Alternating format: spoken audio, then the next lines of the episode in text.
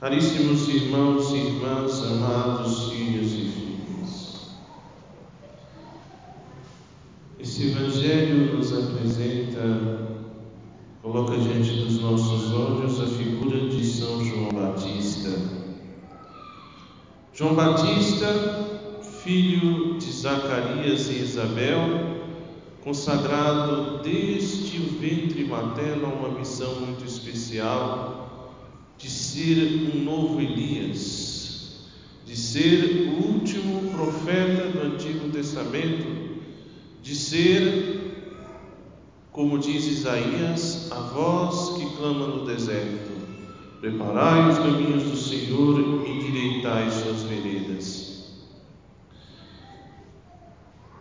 João Batista, ele foi enviado por Deus para preparar os caminhos do Messias, preparar o povo para acolher Deus, para acolher Deus que se faz homem, para acolher o Messias na sua primeira vinda.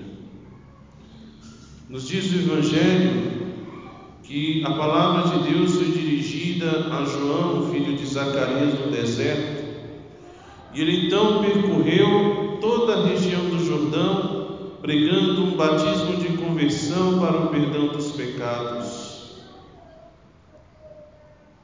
De fato, nós vamos ver João anunciando que o reino de Deus está próximo, chamando as pessoas a uma mudança de mentalidade, a uma mudança de comportamento, a uma mudança de conduta, e a de fato se desapegarem do mal, das coisas erradas, do pecado, para poderem acolher o Messias que vinha. Antes de Jesus iniciar sua vida pública, João já estava no deserto pregando e administrava àqueles que o ouviam e que eram tocados pela sua pregação um batismo, que não era ainda o batismo sacramental que confere a graça, mas era um batismo de conversão, ou seja, era uma atitude, um gesto simbólico. Aqueles que ouviam a pregação de João e se deixavam tocar por ela, eles se aproximavam, recebiam banho com a água do batismo de conversão, como um sinal do seu propósito interior, do seu desejo sincero de purificação do coração de purificar-se do mal, de romper com o, que, com o que ofende a Deus ou com aquilo que fosse ímpio ou iníquo. Nós, meus irmãos, estamos vivendo esse tempo do advento, essa primeira fase, o chamado advento escatológico, e nós temos o nosso olhar voltado justamente para a primeira vinda do Senhor Jesus Cristo, que celebraremos no Natal, mas também já nos preparando para a segunda vinda do Senhor no fim dos tempos. Uma vinda que, como dizíamos alguns domingos atrás, é certa quanto ao fato, mas incerta quanto ao seu quando. E assim como João Batista foi enviado para preparar o mundo e o povo para receber Jesus em sua primeira vinda, também hoje a igreja é enviada por Deus ao mundo com a missão de preparar o mundo para a segunda vinda de nosso Senhor. Essa é a missão da igreja.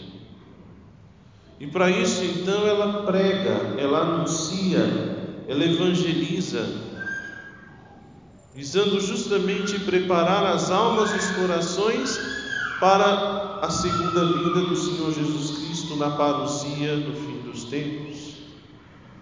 Quando a gente fala de fim dos tempos, parece algo tão distante, mas não parece, não é tão distante assim.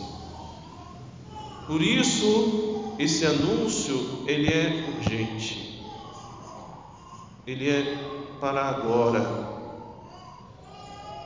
Meus irmãos, essa missão da igreja, quando falamos de igreja, não estamos falando apenas dos padres e dos bispos e, dos, e das, das religiosas, religiosos, mas de todos os fiéis batizados. Nesse mundo deserto, não de pessoas, mas de fé, deserto de sentido para a vida e para a existência,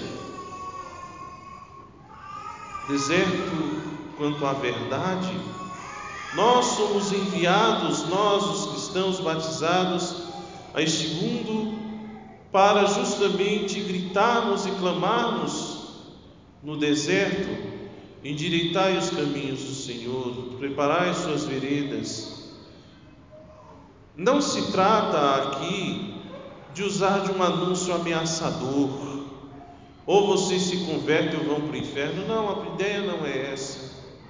Nós somos enviados para anunciar o querigma, o anúncio do amor de Deus anunciar aos homens e mulheres, sobretudo aos mais desanimados, aqueles que estão tristes, aqueles que estão sem alento, sem alegria, que estão abatidos, de que o Senhor vem. E essa vinda do Senhor, como eu disse, não é para ser um anúncio aflitivo, mas é para ser uma boa nova, uma boa notícia. E é uma boa notícia que deve suscitar alegria. Nós somos enviados justamente para irmos àqueles que estão nas trevas e chamá-los à luz, aqueles que estão na morte, chamá-los à vida, aqueles que estão tristes para a alegria, e aqueles que estão perdidos, nós devemos mostrar-lhes o caminho que leva ao céu e à felicidade. O caminho do Senhor, o caminho da salvação. A primeira leitura que ouvimos de Baruch nos traz justamente esse um anúncio que é uma palavra que alenta, que traz consolo, que traz conforto. Jerusalém, levanta-te, põe-te no alto e olha para o oriente. Vê teus filhos reunidos pela voz do Santo, desde o poente até o levante, jubilosos por Deus ter se lembrado deles. Até o canto de comunhão, Jerusalém, povo de Deus, igreja santa, levanta e vai, sopra, é, olha as montanhas, ergue o olhar. Lá no Oriente exulta o sol da alegria que vem de Deus aos filhos de Deus, eis o teu dia.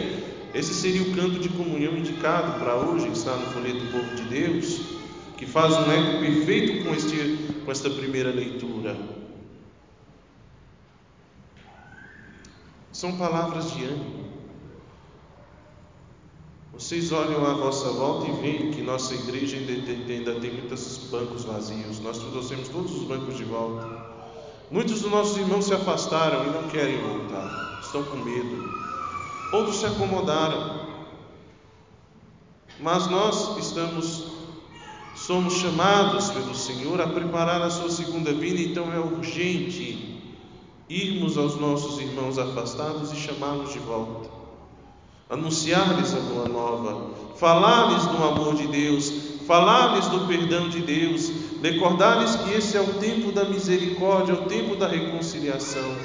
Não é que nós vamos deixar de falar do juízo, não é que nós vamos deixar de falar da urgência de mudança de vida, não é que nós vamos deixar de falar do risco de condenação eterna, mas antes de falar disso, nós temos que lembrar esses irmãos que Deus os ama e que os braços de um Deus amoroso estão abertos para acolhê-los.